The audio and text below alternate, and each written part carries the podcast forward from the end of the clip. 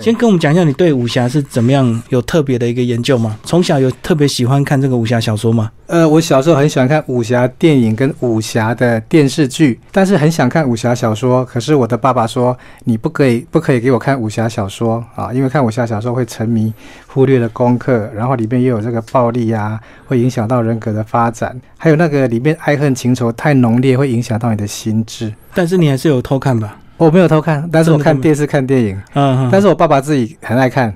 他都去租书店啊，租那个金庸的小说，然后躺在床上看，看得很高兴。其实我觉得我年轻的时候没有机会看完金庸，现在回头想要再把金庸这么多套这个小说看完，已经有点困难了。所以有时候年轻的这个青春岁月真的是非常的宝贵。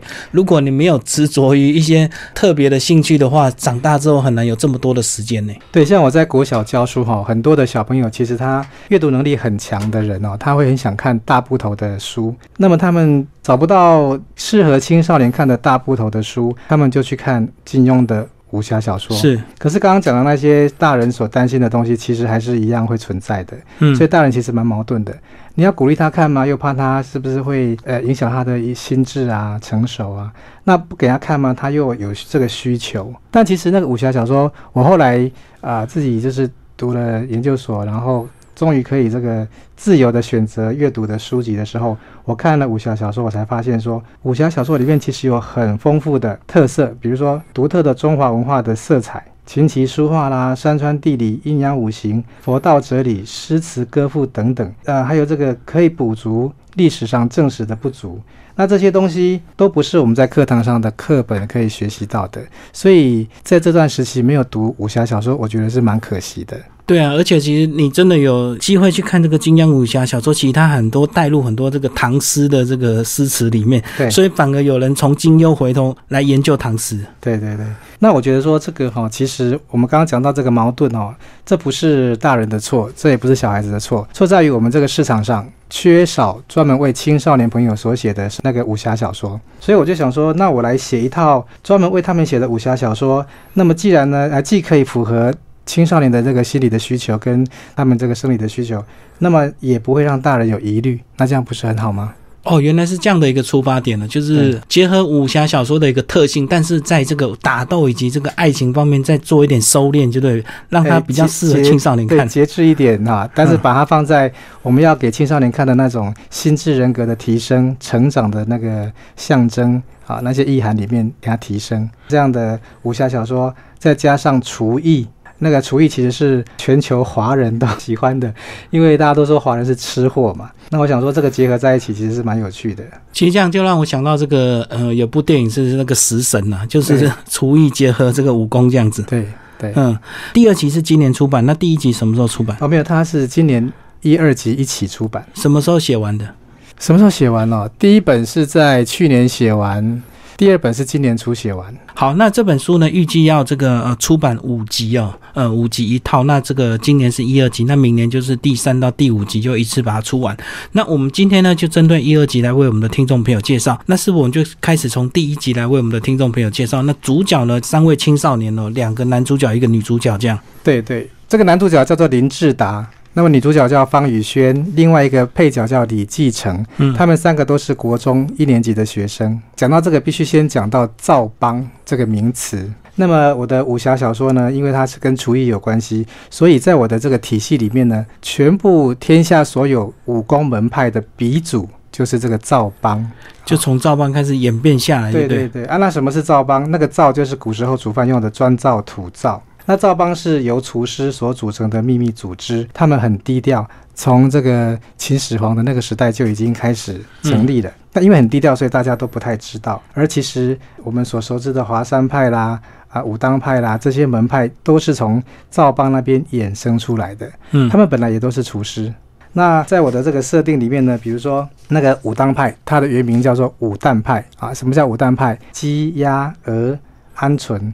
跟鸽子它们的蛋，这五种蛋，五蛋五个蛋，五蛋，它这五种蛋的这个烹煮哈，就是擅长这五种蛋跟禽类烹煮的这些厨师们，他所组成的这个派别叫做武旦派。那么后来呢，跟呃因为一些原因，所以改名叫做武当派。华山派呢，它是由花山派所演变而来的。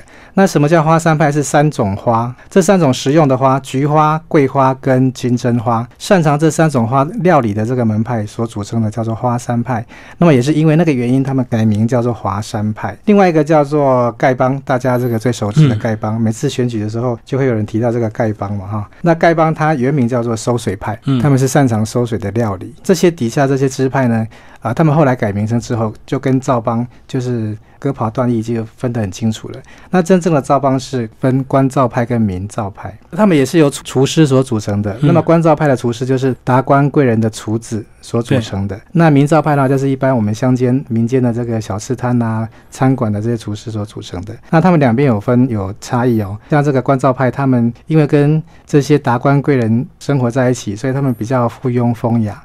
他们的武功的名称就来自于他们用这个琴棋书画诗酒花来命名。那明造派呢，它是跟这个比较草莽、比较乡土一点，他们就用柴米油盐酱醋茶来为他们的功夫命名。那么在这个故事里面呢，这个林志达他们家是属于这个明造派的，他外公了在台南哈，跟他妈妈在那边呢做这个中破塞。料理板德的中破塞。那么林志达他他们全家都是赵邦的子弟。他的爸爸在他小时候因为车祸过世，那就就没有了哈。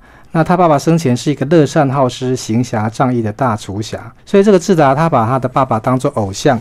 期许自己长大之后能够跟爸爸一样当一位大厨侠，而他的妈妈是有名的板德中破塞，厨艺跟武艺都非常的高强。妈妈呢，为了寻找一个神秘的真相，参加了每二十年才举办一次的帮主选拔大会。那么在那个比赛里面，他一路过关斩将，终于在激烈的武功决斗之后，赢得了赵帮帮主的宝座，那得到赵帮的嗯这个信物，叫做轩辕打火石。那么传说这个打火石哦，它具有穿越古今的神力哦。可是呢，就在他们家在办这个庆功宴的时候，他的妈妈陈淑美居然被人家下毒了，导致他全身经脉寸断，只有脖子以上才有知觉，而脖子以下是瘫痪的。那什么叫经脉寸断？就是全身的十条经脉都一寸一寸的断开，使得这个气血无法流通。这个经脉呢，分别是心经、小肠经、肝经、胆经。脾经、胃经、肺经、大肠经、肾经、膀胱经，这十条经脉，每两条为一组，所以有五组的经脉。那么这个妈妈怎么办？她这样又没有办法这个修复，呃，没办法治疗，变成好像她不是植物人哦，她就是脖子以下瘫痪，她还是有知觉的哈，所以她妈妈就很痛苦。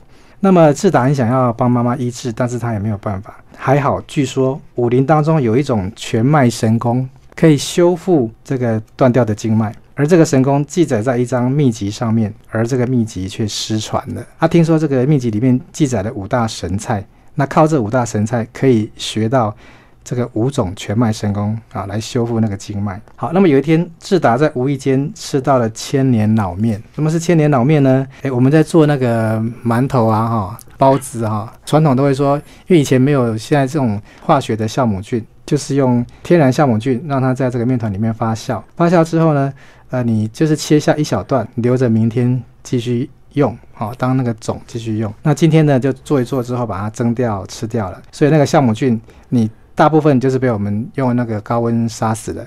那剩下的那一团面呢，留到明天继续在明天的这个面团面团里面去发酵的这个，我们又再切一段。啊，所以这样一天一天留下来的那个叫做老面，就是让这个酵母一直这个一段一段一直每天一直这样交接下去就对。对对，生生不息啊，同样的这个菌种一直延续下去。那么呢，在一千年前的杨贵妃那个时代，这个老面就存在了。嗯，那志达接触到这个老面，他因缘际会之下，在方宇轩他们家接触到这个老面。那么，在一个呃很意外的情况下，他把这个老面吃下去了啊！想不到呢，这老面呢，你看一千年有三十六万五千天，每天其实那个酵母菌都有一些能量，这样子累积下来，里面其实有非常高强的内力能量在里面。而自打无意间吃到之后呢，哇，他整个人内力增强了千百倍，身轻如燕，无师自通的学会了轻功，而且他的智力大开。因为智力大开，他破解出了那个秘籍的那个谜语。而找到了秘，里面记载了全脉神功，啊，有五五大神菜。不过这个并不是那么简单，说这样就可以学到那个功夫的招式啊，而是必须要借由轩辕打火石回到古代去，找出这个发明这五道神菜的发明人，去跟他学那一道菜，而学到那道菜的精神，才能够学到那个功夫。对，那学到那道菜之后呢，就是要带回来给他妈妈吃，吃了之后，这个他的经脉就会接起来，就是一组一组把它修复这样子。哎，对对对，就是他妈妈吃了那个菜之后，还有自达必须把这个神功学会之后，帮妈妈运功运气，调理她的经脉。所以，像一不小心呢，这个男主角自打就从一个十三岁的这个少年变成一个这个武林高手这样子。对对对，嗯而且在这个过程当中没有那么顺利哈，因为我们必须在这个故事里面要放入反面人物，就是呃邪魔歪道。对对对，这样才故事才好看哈。所以在这个过程当中，不断的有这个狼魔啦、豹啊、黑豹那个豹豹魔这些专门吃血液为生的吸血鬼那样子的嗜血魔来阻挠他。而这些嗜血魔的背后呢，有一个阴谋的人物主谋，叫做主上的，他们称呼他叫叫主上的。那智达要在不断的这个铲奸除恶的过程当中，去找出这位当初下毒害他妈妈的这个主上，看看到底是谁。而且呢，这个小说好看的地方就是说，假如它整个年代都是虚构的话，这样看起来呢就会有点虚无缥缈，没有一点真实感。所以，我们这个作者很厉害，就是说他还融入了我们一些史实，对不对？在第一段呢，就是说学第一道神菜的时候，他第一次穿越是回到我们这个台南那时候延平王的时代，就是回到正经那个时代。对对对，我们台湾大家都很都很喜欢讲郑成功，然后喜欢听郑成功的故事哈啊，所以郑成功的作品也蛮那个有关于他的作品也蛮传说也很多。嗯对对。那么我想说，那我既然要回到那个年代去的话，我就不写郑成功了。我就写郑成功死掉之后，他的儿子郑经即位之后的事情。我们这本书叫做《两王的心结》，少年除侠一两王的心结。这两王呢，就是指第一个延平郡王，第二个是宁靖王。对，那这个延平郡王这时候是郑经，宁靖王呢，他是啊、明朝的那个明朝末年，他们真正有具有明朝王室的啊那个身份的朱树贵，就是两个都是历史上真有人的，真有这样的人物。物，没有错。那么呢，他是由延平郡王郑经把他延请到台湾来担任监军的工作。郑经非常对他非常好，非常的礼遇他，在我们台南盖了一个宁静王府给他居住。那个王府就是现在的大天后宫，就在那个赤坎楼旁边的巷子里面。其实是一个宫殿式的建筑，富丽堂皇，所以他对他非常的礼遇，非常的尊敬。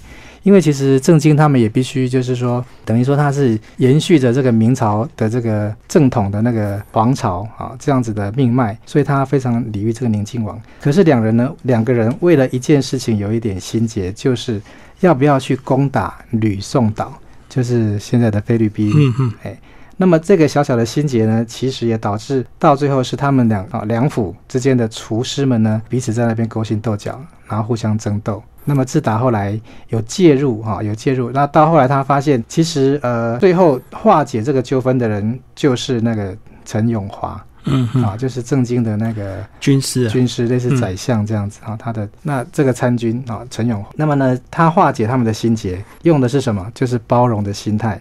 所以智达从这道菜里面学到了包容之美，那也就学到了第一个神功，叫做包容之美的全脉神功。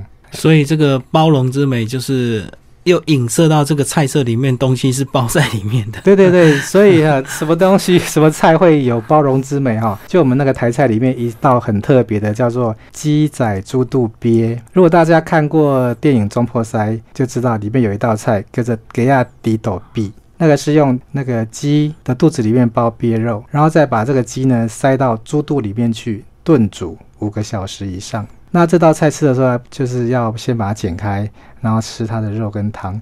里面呢有鳖肉、有鸡肉、有猪肚。这个其实我小时候吃过，我的一个阿进哈拉进也要板的。就很花功夫啦，就是还要花功夫包在里面。对对对，啊，他真的煮给我们吃过，那个汤是很清很清的。其实我前阵子才吃到那个什么双管四神汤，啊，我吃了之后才知道，原来什么叫双双管，就是两个肠子塞在一起，它真的嚼起来不一样就。比较脆，对，单独一段肠子咬跟两个肠子套在一起咬，那感觉完全不不一样。所以真的双管真的比较好吃。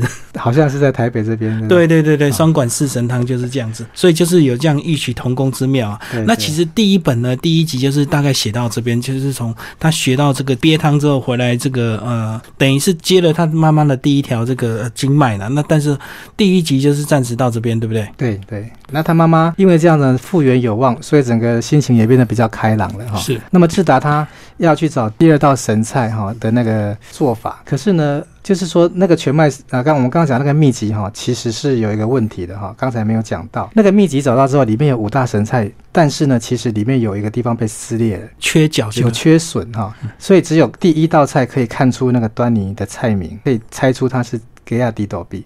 那第二、第三、第四、第五这四道菜的名称却被撕掉了，所以他并不知道第二道菜的名称是什么。那么呢，还好就是说有一个神秘人物哈。他暗中给他一些提示，给他暗示。这个神秘人物在第一集有出现过，就是在妈妈跟呃他的对手卫星在比那个呃争夺赵帮帮主的时候，在我们日月潭那边在比的时候呢，妈妈其实遭到别人的暗算，嗯嗯，差一点就掉到那个日月潭的那个出水孔哈、我们在明湖发电厂的那个出水孔，就是要发电那个地方把水流下去进水孔。嗯对，如果它掉下去的话，就是尸骨无存的。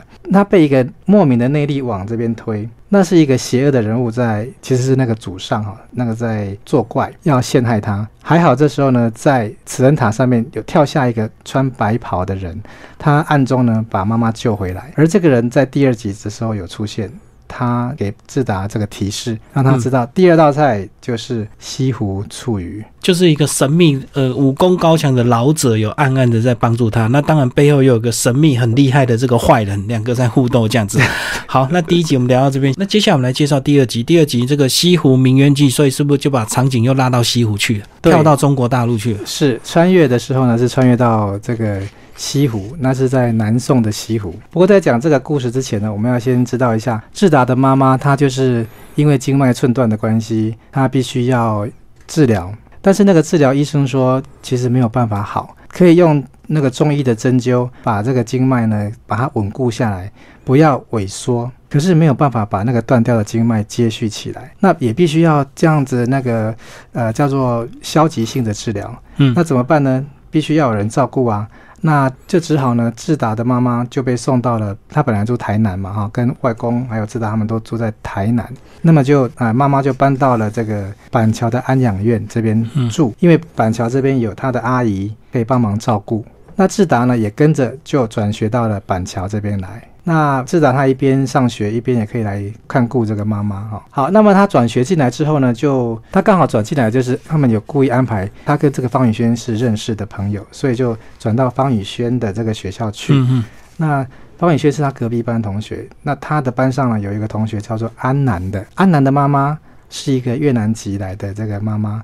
她叫做阮招娣，我们说那个九迪那个招娣，这个妈妈呢，其实就是方宇轩他们家的这个厨子，帮他们煮饭的。嗯嗯，因为方伟家他们是一个很大的一家公司，有钱人呢，对他爸爸就是开了一间鲁山东面食坊的这个公司，所以里面有工厂啦、有公司啊，然后还请了很多佣人。那这个安南的妈妈就是帮忙煮饭的。那这个安南呢，他因为这个妈妈这样身份的关系，让他被人家嘲笑，以至于他也嫌弃他的妈妈。是他在戏里面呢，呃，因为他在青春期叛逆嘛，对妈妈就是很不认同，然后就是会去责怪，因为妈妈的关系，他也被人家霸凌。那么他被人家霸凌之后，到后来他反过来发现说，我只要去霸凌别人，人家反而不敢来霸凌我，嗯，所以他变成是一个施暴者，霸凌的施暴者，在学校里面呢就。专门就是喜欢欺负这个同学们，可是他不敢欺负这个智达，因为智达跟方宇轩很熟，而方宇轩啊，方宇轩的爸妈是这个他的妈妈安南的妈妈的这个雇主老板哎，老板，对对对。可是那个智达很希望说，可不可以制止安南哈、这种霸凌的行为？可是他呢不是用以暴制暴的方式，他后来用了其他的方式。那我们先讲这个安南哦，他被我们刚刚讲到那个祖上哈、祖上他嗯有那个一种毒哦，叫做五毒的这样的功夫。跟这样的毒物啊，那么他养这个五毒里面，我们知道五毒有蜘蛛啊、蛇啊、蟾蜍，还有这个毒蝎，毒蝎哈这些。那么他被其中之一的毒蜘蛛安南哦，被这个毒蜘蛛咬到了头上的一个穴道，叫头灵气穴。他被这个毒蜘蛛咬到之后，他就慢慢的会变成嗜血魔之一的狂狼。而这个狂狼在第一集里面其实是被消灭掉了，但是那个蜘蛛并没有被消灭哈。那这个蜘蛛就是啊，他们嗜血魔是这样子，他们是以血传魔，就是说呃。那个狂狼在第一集死掉之后，狂狼身上的血在这个蜘蛛里面，这个蜘蛛再去咬别人，这个人也会变成另外一个狂狼，是这样子传传递下去的，类似无性繁殖这样子。嗯，好。那么这个安南他变成了，慢慢要变成这个嗜血魔。那么智达他有发觉不对劲哦，那么在他要去找第二道神菜的时候，他就把这个安南也带去。到南宋的西湖边，然后去看去找这个西湖醋鱼的这个发明人，然后从这个过程当中，安南也慢慢了解什么叫做真正的正义，正义的分别意义在哪里，这样子。所以无形中也化解了安南跟他妈妈的一个这个呃情节了。那其实这个又呃在这这个章节里又带入这个校园霸凌的这些议题，对不对？对对。以及这个新住民亲子之间的沟通问题，因为他妈妈是这个呃新住民，所以他可能这从小可能也是有一些自卑啊，然后后来就转变成这个霸凌者这样子。是是嗯。那么呢，智达他想要帮助这个安南哈，看能不能改变他的这种对妈妈不满的这种心态。他最后是用。一种方式很特别。他们回到现代之后呢，智达把一个很重要的厨艺比赛，本来是他要参加的，他让给了安南的妈妈。嗯，安南的妈妈阮昭娣，她也是一个很优秀的厨师嘛，她是越南来的厨师，很会做越南菜，也很会做我们台湾菜。那那他就用安南的妈妈就在参加的比赛这个过程当中，用了很多儿子喜欢吃的菜来参加比赛。那安南也在那个呃会场看到妈妈这样的。行为举止，他体会到妈妈的爱，而自己知道自己错了，好，然后接纳妈妈的这个对他的这个感情。所以智达并不是以暴制暴来这个制服这个安南，而是用感化的方式，动脑筋想办法，用感化的方式来感化他。对啊，因为其实那个呃，自达武功已经很高强，所以他如果要对付安南是很容易的。对，但是这并不是一个最好的解决方式。对，你没有办法让他心服口服嘛。就跟那个孔明当初那个七擒孟获一样，是是是，抓放七次才让他收服他的心这样。对对。那其实，在这一集的这个穿越也非常精彩。他到这个南宋的这个西湖，那其实呢，哈，南宋这个有非常精彩的岳飞跟秦桧的故事，也被我们作者写进去，呃，这个章节里面是。想到岳飞，大家都会想到他这个非常的这个忠贞，然后，呃，也是一个很很悲剧的人物。嗯。但是岳飞的故事大家也都很熟熟知了。对。所以我就把这个情节跟时空哈放在岳飞死的被刺死的那一天。嗯。对，那一天哈。所以呢，这个故事里面讲到的主要是讲勤快，那跟那个勤快有关系，也是有一道料理哦，就是我们现在吃的油条。嗯。那个台湾话叫做油炸贵，油炸贵，油炸贵就是油炸块，嗯，勤快的快。那在这个故事里面，那个智达呢，他有用这样的东西来给那个勤快哈，给他这个 saving 呐，羞辱他，因为那个这个蛮复杂的，就是说我们现在讲到这个西湖醋鱼好了，在南宋初年，西湖旁边有一西湖旁边有一个宋大郎跟宋二郎这两兄弟，他们摆渡为生，摆渡跟钓鱼为生哈。那他的那宋大郎的太太叫宋大嫂。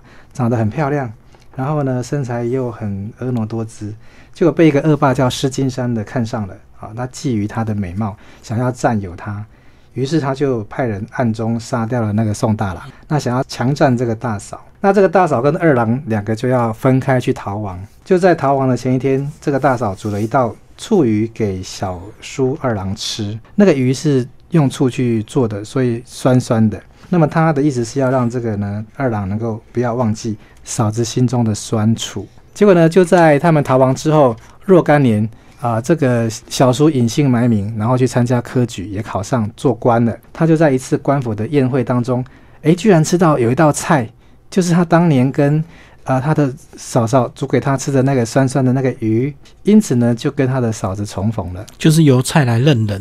嗯，对对对，这个是我们以前这个流传下来的西湖醋鱼的这个故事。那么我把它就是在故事里，在我的故事里面改编，然后改写，就变成说这个恶霸石金山他是依附在这个秦桧他们这一边的邪恶势力这边的啊。嗯嗯那这个宋大嫂呢，她是到这边去卧底的，等于说她也是隐姓埋名之外呢，还改变她的容貌，她把自己变弄得脏脏的、胖胖的、丑丑的。那么卧底要干什么呢？她就是要报复那个当时杀死她丈夫的那个施金山，嗯嗯，因为施金山有时候会到这边来找那个做客，对做客啊。嗯嗯秦桧他们这边的人物的做客。那么就在这个故事当中，那个勤快的党羽呢，他的儿子结婚，所以他们办了一个喜宴。那这个这个大嫂现在改名叫做于大娘哈，于大娘她就在里面，她是当厨子的，她在帮忙做这个喜宴。而志达跟宇轩跟阿南他们三个人呢，穿越到那个地方去，就帮忙